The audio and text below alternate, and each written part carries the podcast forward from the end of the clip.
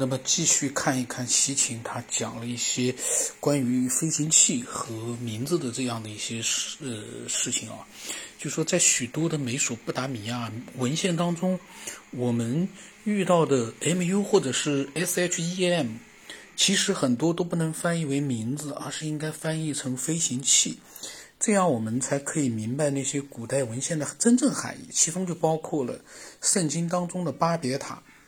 创世纪第十一章记录人们要修建一个通天塔。圣经用很简单明确的语言记录了这一事件，但是，一代又一代的学者和翻译家的努力，都只能从这段故事中读出预预言类的意义，因为在他们的认识里，这是一个关于人类打算为自己取个名字的故事。真正的意思意义其实是如此接近。我们认为，就是西秦说的。我们认为 S H E M 的含义能够让这个故事充满意义，就像古代人曾经认为的那样。圣经当中的巴别塔讲述了这样一件事：在大洪水之后，地球的生物再次复苏。有一些人从东方来，他们在士拿地发现了一片平原，他们定居在那里。士拿当然就是苏美尔南部美索不达米亚的两河之间的平原。而那些人，他们已经掌握了制砖和建造较高建筑物的知识和技能。他们说，这下面是他们的古代的一个诗，或者是古代的一些文字记录啊。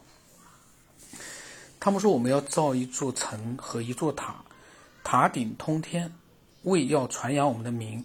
然后他注了一下，说呢是，呃，其实毫无传扬名字的意思，就是说。并不是我们目前以为的是传扬我们的名，他说，然后接着要写，就是免得我们分散在全地上。耶和华降临，要看看世人所建造的城和塔。耶和华说：“看哪，他们成为一样的人民，都是一样的言语。如今做起这个事既做起这事来，以后他们要做的事就没有不成就的了。”然后主就对旧约当中并没有点名的他的同僚说呢：“我们下去。”在那里变乱他们的口音，使他们的语言彼此不通。于是呢，耶和华使他们从那里分散在全地上，他们就停工不造那个城了，因为耶和华在那里变乱了天下人的语言，使众人分散在全地上，所以那个城叫巴别，意思呢就是变乱的意思。那么西秦说呢，S H E M 的传统翻译为名字，使这一故事从来没有被真正理解过。为什么古代的巴别就是巴比伦居民要用用尽努力取一个名字？为什么这个名字会被放在塔顶通天的塔上？而且为什么取一个名字就可以避免人类在地球上分散开？他说：“西秦说，我们相信能够回答这些问题的答案已经变得可知了，甚至是明显。我们读到过 SHE 也表示飞行器，而不只是名字。”这是希伯来文的圣经的原始版本中引用的词。这个故事描写的是，当人类遍布地球的时候，他们将失去彼此的联系。他们决定建造一个飞行器，就他把那个原来的名字意思改成了飞行器，就决定制造一个飞行器，并为它建造一个高塔，这样他们就可以像伊兰娜那样，在一个 MU 里飞过所有人居住的土地。这个我有一个疑问了啊。既然是飞行器，就可以飞到天空高空上去，为什么还要修建一个高塔让飞行器来飞呢？飞行器它的按照西秦的说法就是能飞的，既然能飞，还要给它建造高塔干嘛？建造高塔就是为了达到达一个人类高到不了的高度，你才建它高塔。但是已经有了飞行器，你为什么要？这个里面是有个逻辑上的，我觉得啊是有一些说不大通的。然后西秦继续说啊。有一份叫《创造史诗》的巴比伦文献，描述了第一个众神的门廊，它是由诸神自己在巴比伦建造的。然后，阿努纳奇普通神被命令去修建众神的门廊，让他完工。然后，他的 S H E M 要被在指定的位置。然后他说呢，阿努纳奇辛苦工作了两年，使用魔术成型的砖，直到他们建立起了伊莎吉拉，意思就是伟大众神之屋。的顶，以及和天国一样高的塔，正是由于这个，一部分人类才打算在这个原本供神使用的塔上修建自己的通天塔，因为这个名字“巴比利”意思就是众神的门廊。还有其他一些能支撑我们对圣经故事的理解的依据吗？然后西秦说呢，生活在公元前三世纪的巴比伦史学家兼技师贝罗苏斯总结了人类的发展史，认为地上的第一批居民。凭借自己的力量升起了一座齐天高塔，但是这座塔被众神和飓风推翻了，而且神让人类的语言变得混乱。当时他们说的是同一种语言，这个呢，让人类的语言变得混乱是比较非常难的。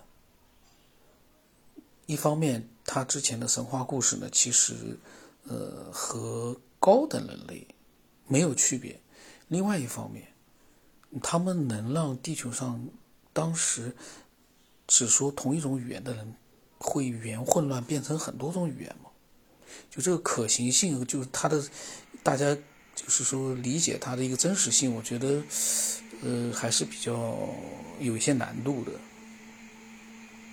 然后呢，乔治史密斯在《加勒底叙述的起源》当中披露啊。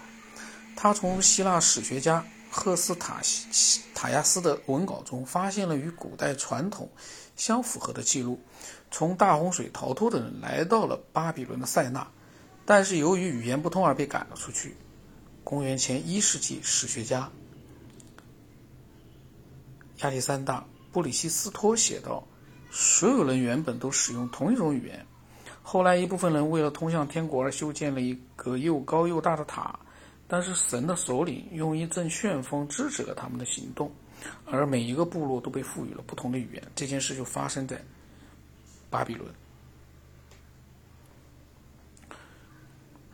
如今呢，就像是在两千年前的希腊史学家以及他们的前辈贝罗索斯记录的一样，关于圣经的故事，我们也有一些小小的疑问，就是他们都是源于苏美尔的吗？A.H. 塞斯。巴比伦的宗教艺术的作者讲，他阅读过一个被存放在大英博物馆的泥板碎片，是一个巴比塔的巴比伦版本。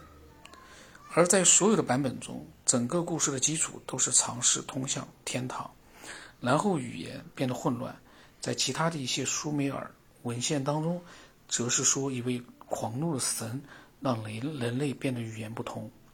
那么，人类在那个时代多半还没有掌握到修建这么一个飞机场的科技，所以与一位技术丰富的神合作并接受他的领导是必不可少的。那么，是否有这么一个违背其他神而帮助人类的神呢？一个苏美尔的图章描绘了这样的画面：全副武装的神的对抗，并且很明显，对抗源于一场针对人类修建高塔的争论。这个呢，我觉得啊。